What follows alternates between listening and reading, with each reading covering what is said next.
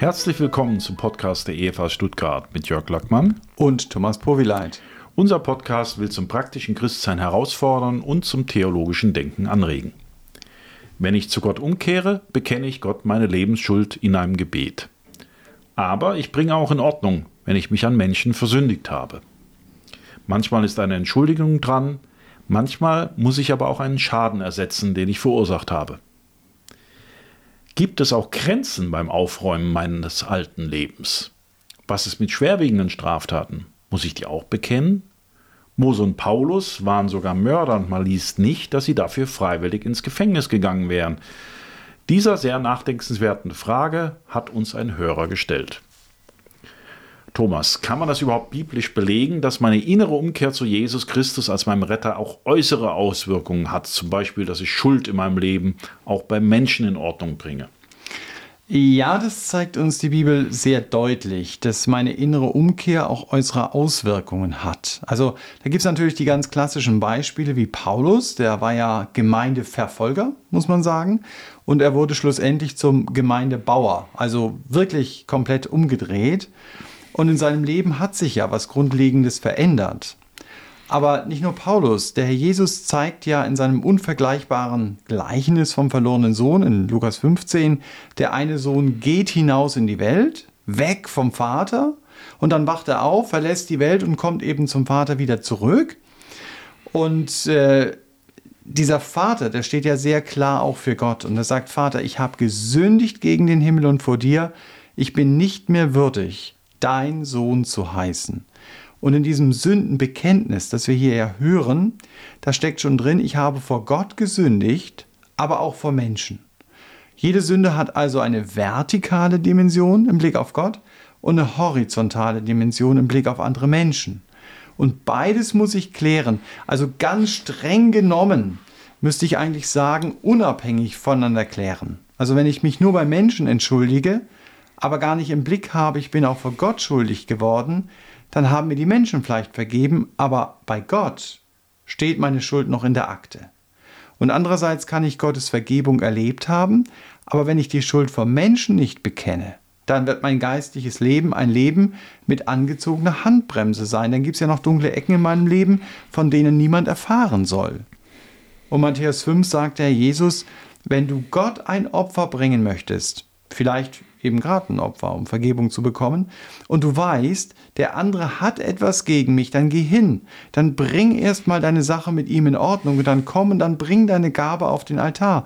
Und damit sagt Jesus, kläre deine Schuld bei Menschen und dann klär die Schuld bei Gott.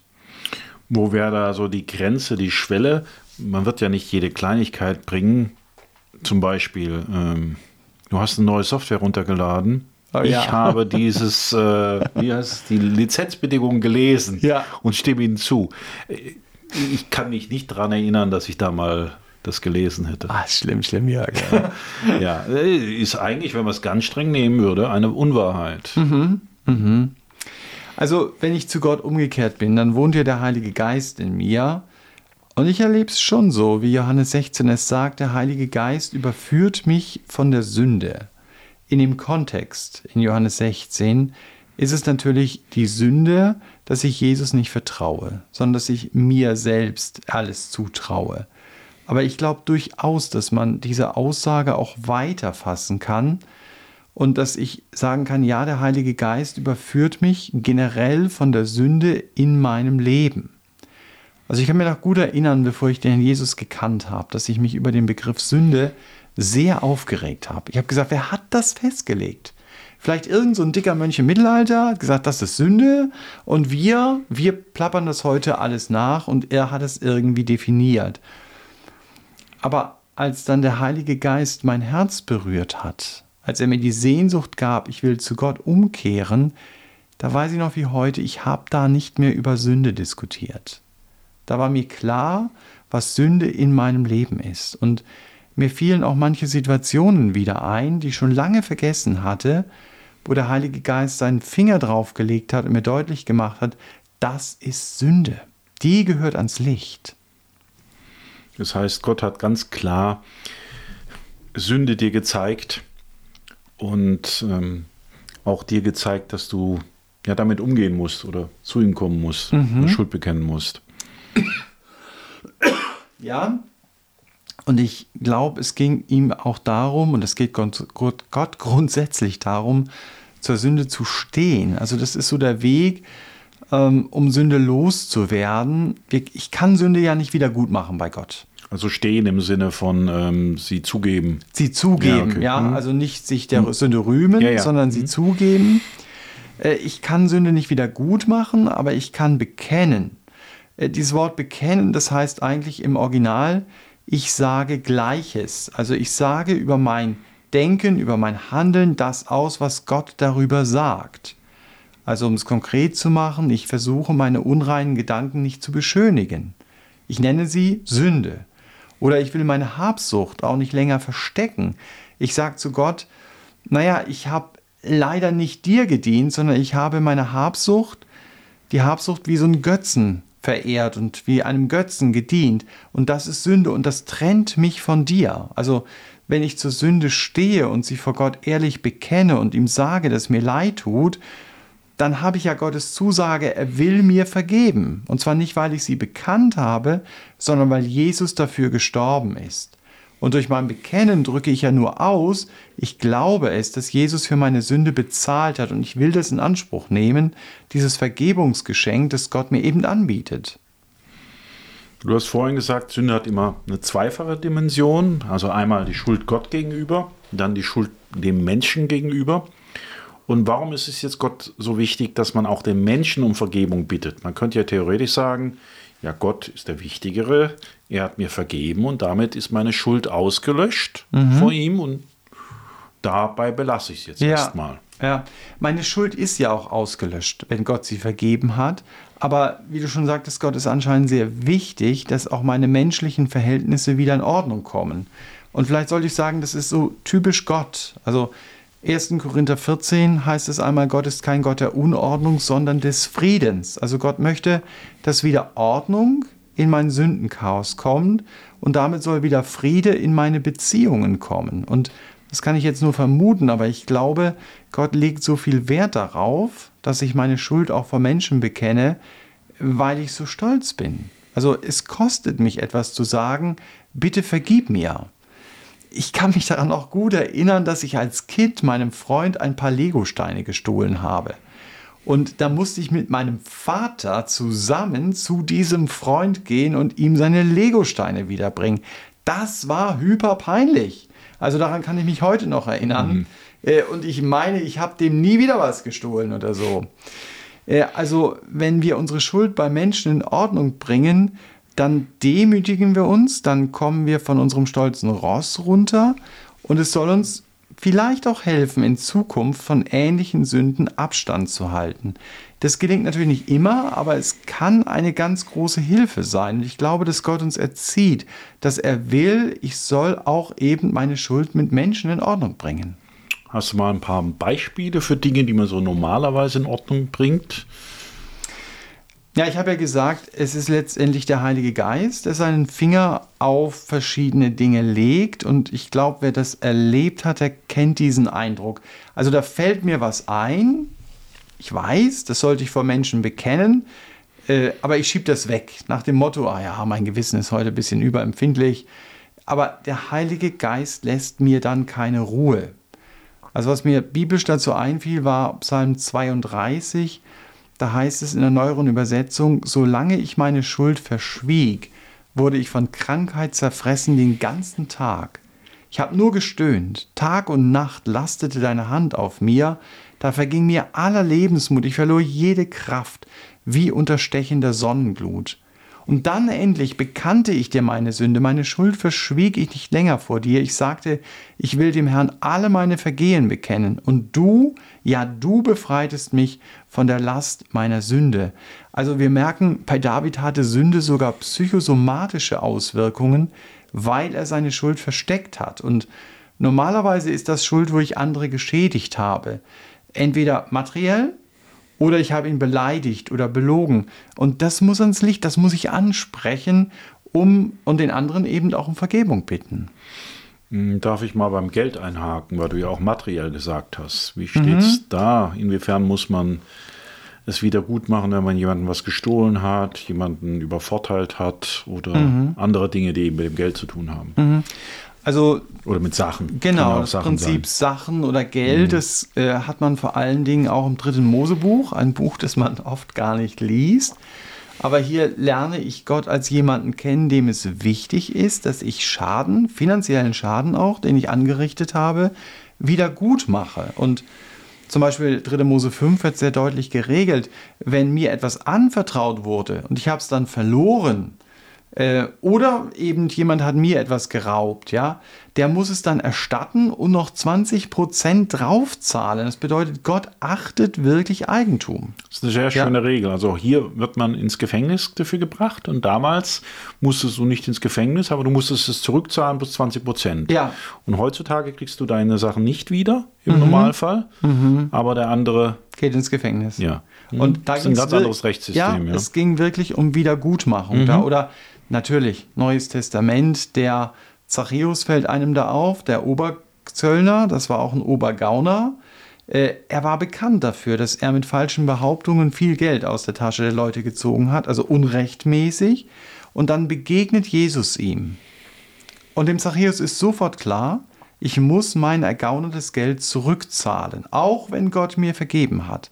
Also hier sehen wir, hier begleicht jemand seine ergaunerte Schuld. Und der Herr Jesus kommentiert es mit, diesem Haus ist Heil widerfahren, weil auch Zachäus ein Sohn Abrahams ist. Also damit sagt der Herr Jesus, dieses konkrete Ordnen seines Lebens hat bewirkt, dass in seiner Familie und in seinem Umfeld Dinge wieder heil geworden sind. Also wenn ich Leute geschädigt habe, ist sehr wichtig, dass ich den Schaden eben auch materiell wieder in Ordnung bringe. Mhm. Ich weiß nicht, ob ich die Stelle richtig sehe, aber ich habe die immer so gelesen, dass er jetzt nicht zu Einzelnen, also dass es nicht berichtet ist, dass er mhm. zu Einzelnen hingeht, sondern dass er am Anfang erstmal gesagt hat, ich habe viel Unrecht getan, jeder, der geschädigt ist, komme auf mich zu. Mhm. Und dass das natürlich schnell die Runde macht. Das macht in So hätte ich jetzt ja. den Text erstmal verstanden, was das mhm. eine nicht das andere ausschließt. Die Frage wäre wär für mich halt, ähm, wann sollte man wirklich auf Einzelne zugehen und wann reicht es manchmal, mhm. äh, öffentlich zu sagen, hier, wer geschädigt war. Oder also ich kenne eine zum Beispiel, die hat äh, ähm, ich glaube, 30 oder 20, 30, 40 Mercedes-Sterne damals abgerissen. Damals mhm. gab es sie noch auf den Autos. Mhm. Ja, und dann hat sie später mal eine Anzeige, nachdem sie Christin wurde, in die Zeitung gesetzt, wer geschädigt war, soll sich melden, weil sie es natürlich nicht mehr wusste. Mhm. Keine Frage. Ähm, vielleicht bei ihm auch, genau, er weiß vielleicht gar nicht mehr jeden, ja, den er was abgezockt hat. kann eine gute, gute ja, Möglichkeit sein. Ja. Er weiß es nicht mehr richtig, mhm. aber wenn ich jetzt von Leuten speziell weiß, ich glaube, dann ist es sinnvoll, auf die Leute zuzugehen. Aber wie bei dem Mercedes-Stern leuchtet mir das ein. Also, dass ich sage, ich weiß es gar nicht mehr. Mhm. Und deswegen schreibe ich meine Anzeige und sage, wenn jemand meint, dass ich ihn geschädigt habe, dann soll er quasi kommen oder so mhm. für die heutzutage, also Printanzeigen gab es früher in Zeitungen. Ihr macht es auf Social Media, irgendein äh, kleines Video und ja. dann geht er viral. Ja. Genau. Hm. Genau. Ja, also wo, wo, wo wären jetzt so die Grenze in dem, wo du halt weißt, dem muss ich jetzt was bekennen mhm. oder nicht, ja? Das ist natürlich schwierig, jetzt so generell im Podcast mhm. darauf äh, zu antworten. Ich würde sagen, wenn du dir nicht sicher bist, dann besprich einfach mal die konkrete Frage mit einem Seelsorger, der kann dir da oft weiterhelfen. Aber es gilt auch, ich kann nicht jede Sünde bekennen. Also du hast das Beispiel eben gebracht mit der Frau mit dem Mercedes-Stern. Ich bin mir auch vieler Dinge gar nicht mehr bewusst. Dann kann ich sie logischerweise auch nicht bekennen. Und ich muss auch nicht wie ein Archäologe nach irgendwelcher Sünde in meinem Leben suchen. Und wenn Gott sie mir nicht bewusst macht, dann, dann kann ich sie auch nicht in Ordnung bringen. Aber es gilt so grundsätzlich, der Kreis der Sünde ist der Kreis des Bekennens. Also wenn ich zum Beispiel jemanden öffentlich bloßgestellt habe, dann muss ich auch in diesem öffentlichen Rahmen mich entschuldigen. Oder wenn es eine Unstimmigkeit ist zwischen jemand anderem und mir, dann muss ich mich nicht öffentlich hinstellen, sondern kann ich das mit demjenigen klären. Und ich glaube, das kann sehr hilfreich sein, wenn ich mich, wir haben es beim David, Psalm 32 gelesen, wenn ich mich merke, ich plage mich mit Sünde rum, ähm, dass ich dann wirklich zu einer Person eben gehe Oder dass ich eben zum Seelsorger gehe und da auch nochmal vor Gott das bekenne und dass er mir hilf, helfen kann, äh, ob ich da auch praktisch was machen kann. Ja. Jetzt klingt das alles so neutral. Ich bekenne anderen meine Schuld. Aber das kann ja manchmal sehr viel Schmerz verursachen. Mhm. Also wenn ich dran denke, zum Beispiel jemand hat die Ehe gebrochen. Mhm. Und wenn der jetzt dann hingeht zu seinem Mann, zu, also zu seiner mhm. Mann, seiner Frau, mhm. hinzugehen, das Bekennen, ja, ist die Frage, äh, gibt es da einen richtigen Zeitpunkt? Sollten wir erstmal mit dem Seelsorger drüber reden? Manche sagen sogar, sag es besser nicht. Mhm. Habe ich auch schon von Christen gehört. Was mhm. denkst du in dem Bereich? Also wenn man andere verletzt dadurch. Ja, ja. Also ich glaube, am Ende des Tages sollte die Frau oder der betrogene Mann es wissen. Am Ende des Tages. Ähm, denn er ist ja der Geschädigte oder sie ist die Geschädigte. Aber es ist gut, sich hier zunächst mal einem Seelsorger anzuvertrauen, dann Schritt für Schritt auf diesen Moment zuzugehen, an dem man es dem Ehepartner sagt. Also ich glaube, es braucht von beiden Seiten da eine Vorbereitung und dann ist es wichtig, das Ehepaar eben weiter zu begleiten, denn hier muss ja Schmerz verarbeitet werden, hier müssen, ähm, hier müssen Wunden logischerweise auch heilen. Also ich würde sagen, ja, aber es wird Zeit brauchen und es sollte Zeit brauchen und es sollte Begleitung da sein. Also das würdest du auf jeden Fall empfehlen. Mhm. Nicht jetzt schnell mal was raushauen oder so, nee. sondern bei so schwerwiegenden Sachen. Ja dann Hilfe in Anspruch nehmen. Ja. Würde ich Jemand, auf jeden der von Fall draußen sagen, drauf guckt und. Also im hm. Normalfall. Es gibt manchmal hm. ja auch Situationen, wo der Ehepartner eine ähnliche Vorgeschichte schon hat. Da ist es manchmal vielleicht in Anführungsstrichen einfacher zu sagen, du hattest diese Vorgeschichte, leider muss ich dir bekennen, dass ich nicht besser bin als du. Ja, also es hilft dann manchmal schon zu wissen, okay, aber ich finde es gut, das, ja, eine Begleitung einfach zu haben. Andererseits, ich habe jetzt auf den geguckt, der geschädigt wurde. Mhm. Gucke ich mal wieder zurück auf mich. Was ist, wenn es mir schädigt, wenn ich das mache? Mhm. Also ich glaube, das Prinzip ist hier für mich, wenn Gottes Geist mir keine Ruhe lässt, dann ist es wirklich wichtig, Sünde zu bekennen.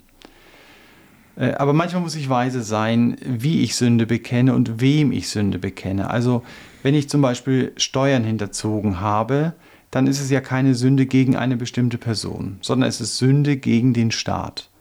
Und deshalb muss ich meines Erachtens diesen Betrug auch nicht vor einem Steuerbeamten bekennen. Äh, das Finanzamt hat so ein anonymes Konto, auf das man Geld überweisen mhm. kann. Ähm, und die haben da schon eine Kasse mit Geld von reuigen Steuersündern.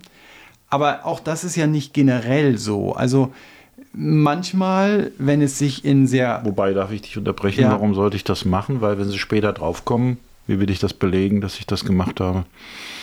Dann zahle ich halt doppelt. Dann zahle ich doppelt, ja. Ja, du kannst doch gleich machen, wie ich die Summe eh sage. Aber gut, okay. Das, das könnte ja. ich machen, aber wenn ich mir ziemlich sicher bin, sie kommen nicht drauf. dann sag es ihnen, weil ich zahle ja die Summe dann eh. Ja, also es gibt natürlich auch da Grenzbereiche. Also zum Beispiel Hönes hat im Gefängnis gesessen, weil er Steuern in hohem Maße hinterzogen hat. Ja.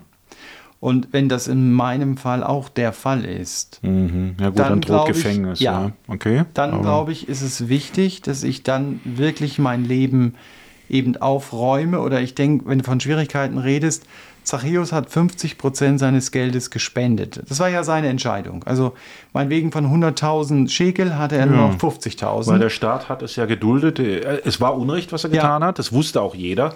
Aber der Staat hat ja das System so angelegt, dass das jeder wusste, dass das missbraucht wird. Ja. Also der Staat hat es nicht verfolgt damals. Genau. Aber er hat dann ja er hat nur noch 50.000 Schekel, nur mhm. noch, ja. Mhm. Und dann hat er jedem Betrogenen gesagt, okay, ich zahle es dir vierfach zurück. Das heißt, wenn er 100 Euro unrechtgefertigt, äh, ungerechtfertigt genommen hat, hat er 400 zurückgezahlt. Also, mhm. wenn da viele Leute sich gemeldet haben, dann ist klar, der Jahresurlaub im Vier-Sterne-Hotel in den Galiläischen Bergen, der mhm. war ernsthaft gefährdet. Also die Beziehung zu Jesus hat Zachäus wirklich viel, viel Geld gekostet. Aber du merkst, es hat ihm viel mehr gebracht, als Zachäus bezahlt hat, weil Jesus ja einen viel höheren Preis noch für ihn als Zachäus bezahlt hat. Und Zachäus war wichtig, mein Leben soll in Ordnung sein. Das war ihm enorm wichtig. Mhm. Mose ist, glaube ich, erst zurückgekehrt, nachdem der Pharao gestorben war, wo er jemand, den Ägypter mhm. gemordet hat. Das heißt, man könnte ja fast daraus schließen, würde ich jetzt nicht behaupten, aber man könnte darüber nachdenken, ob er dem Gefängnis dann entgehen wollte. Mhm. Er hätte ja auch früher gehen können. Aber er ist ja in die Wüste geflohen. Richtig. Es war eine Flucht. Ja, aber, vor, vor Bestrafung. Aber Gott hat ihn ja bei dem Dornbusch gezogen. Ja, ja, warum hat er das nicht vorher gemacht und ihn im Gefängnis bis, äh, die, das Erlebnis mit dem Dornbusch gebracht? Ja, weißt du? Ja. Das ist die Frage. Das hat er offensichtlich nicht gemacht. Mhm. Ähm, wir sind ja bei der Frage, was, was bekenne ich an ja, Sünden genau. jeweils? Ja. Also, ich sehe in der Bibel keinen Grund, warum ich Sünden, die mich in Schwierigkeiten bringen, nicht bekennen sollte. Und ich weiß aber auch, das braucht bei manchen Leuten etwas Zeit. Ich habe einen Freund, der hat eine Yacht in Flammen aufgehen lassen. Und zwar so gut, in Anführungsstrichen, dass die Polizei nicht mal drauf gekommen ist, dass es Brandstiftung war.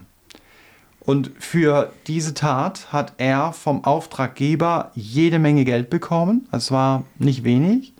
Und die Versicherung hat natürlich viel, viel mehr Geld noch zahlen müssen. Also der Auftraggeber wollte das Boot einfach nicht und es hätte auch nicht so viel gebracht, es irgendwie zu verkaufen. Und dann ist er Christ geworden. Und da hat es längere Zeit gedauert, bis er dann schlussendlich zur Polizei gegangen ist und bekannt hat, was er getan hat. Und er wusste, Sie können ihn einsperren. Es waren, glaube ich, fast zwei Jahre oder so, habe es nicht mehr ganz genau im Kopf. Mhm. Ähm, und das haben sie nicht gemacht. Sie haben ihn dann als Kronzeugen verwendet in einem anderen äh, Prozess, auch gegen gewisse Leute, wo er auch noch involviert war. Ähm, und er sagt, ich habe oft gebetet, wenn ich ins Auto, mich ins Auto gesetzt habe, den Autoschlüssel umgedreht habe, um mein Auto zu starten, denn ich weiß, wie man mit Leuten umgeht, äh, die anderen vor Gericht äh, oder vor Gericht ziehen. Da legt man mal schnell eine Granate unter das Auto und ein Stromfunke genügt äh, und dann fliegt das Auto in die Luft. Also diese Methoden kannte er und er hat sich immer wieder der, ja, des Schutzes Gottes anbefohlen. Der hätte sich sehr viel Ärger sparen können, wenn er die Sünde nicht bekannt hätte, aber das war für ihn keine Option. Also er hat gesagt, lieber gehe ich ins Gefängnis, als dass ich diesen dunklen Bereich in meinem Leben nicht in Gottes Licht bringe. Also von daher war das schon schwierig und du hast jetzt von Mose geredet, der ja ähm, jemanden ermordet hat, mhm. genau wie, wie David auch.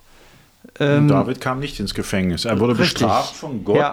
Gut, mhm. er war der mhm. König, er war der Oberste, das ist natürlich schwierig. Ja. Aber Gott war es wichtig, dass es ans Licht kam. und es wurde ja auch bestraft. Also ja. äh, sein Kind ist gestorben und sein Sohn hat sich gegen ihn aufgelehnt und er musste fliehen deswegen. Ja, das stimmt. Das ist die Folge davon gewesen. Also Gott hat halt Ah ja, genau.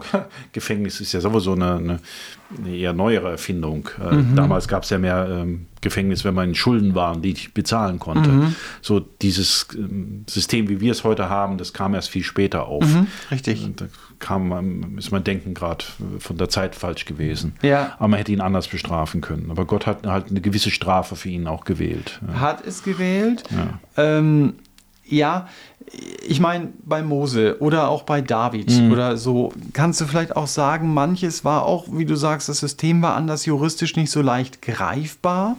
Auch Paulus hat ja keine juristischen Konsequenzen erlebt, aber das weiß ich nicht vorher. Und es ist dann auch nicht meine Verantwortung zu sagen, okay, ich bekenne Sünde nur, wenn ich mir sicher bin, es hat keine Konsequenzen. Sondern, dass ich wirklich weiß, okay, meine Verantwortung ist es eben zu bekennen und wenn ich eben eine mildere Strafe bekomme oder auch gar keine, dann freue ich mich natürlich.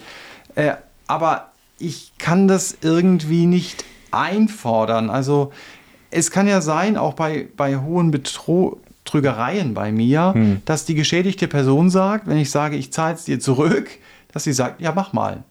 Und mich das in ernsthafte Schwierigkeiten bringt. Und manchmal ist es so, dass die Person sagt, nee, ich will das Geld gar nicht haben, aber dann habe ich es trotzdem bekannt. Und ich glaube, das ist das Entscheidende. Ähm, dass ich sage, Herr, ich will diese Tat auch vor Menschen in Ordnung bringen. Und die Hörerfrage ja, war ja, was soll ich alles bekennen? Und die Antwort ist, was der Heilige Geist dir aufs Herz legt und was dir bewusst ist, bringt es ans Licht, auch wenn es dann Konsequenzen haben könnte. Ich kann damit rechnen, dass Gott vielleicht mir manche Konsequenz erlässt, aber wenn er sie nicht erlässt, dann habe ich es auch verdient. Das muss ich dann auch ganz ehrlich sagen. Ja, es gibt ja immer noch einen Blick auf die Zukunft. Mhm, genau. Das ist ja nicht das, das Letzte, was man hier hat. Ja. Das wollte ich fast mit einem äh, Sprichwort enden. Mal ist trotzdem, ein gutes Gewissen ist ein sanftes Ruhekissen. Ja. Da hat ja unsere Gesellschaft schon, äh, schon recht. Ich mhm. glaube, das ist mehr wert als alle Folgen, mhm. die bei irgendwelchen Dingen kommen. Mhm. Ja, danke für die Hörerfrage. Wir hoffen, dass ihr einen Impuls mitnehmen konntet von dem Thema. Man, könnte jetzt noch in viele Verästelungen reingehen, aber ich glaube, da, das reicht jetzt schon erstmal. Vielleicht gibt es auch bei euch persönliche Schuld, die ihr noch Menschen bekennen solltet. Dann schiebt es nicht auf. Macht heute noch einen Termin mit der betroffenen Person, redet mit ihnen. Das ist das Beste, was ihr machen könnt. Bei bestimmten Sachen, das habt ihr gehört, fragt er vielleicht vor jemand anderen, wie man es machen sollte. Man kann auch Dinge kaputt machen, mhm. wenn es den anderen auffühlt. Aber es gibt ja Sachen, die einem nicht so auffühlen. Mhm. Da, glaube ich, kann man sofort einen Termin machen. Ja, das ist schon das Ende des Podcasts. Wenn ihr Fragen habt, weitere Fragen, über die wir sprechen sollen, Anmerkungen zum Podcast, schreibt uns doch. Unsere Adresse ist podcast.efa-stuttgart.de. Und ihr merkt, wir nehmen eure Fragen ernst und beschäftigen uns mit ihnen. Wir verabschieden uns für diese Woche. Bis zum nächsten Mittwoch, wenn ihr mögt. Gottes Segen.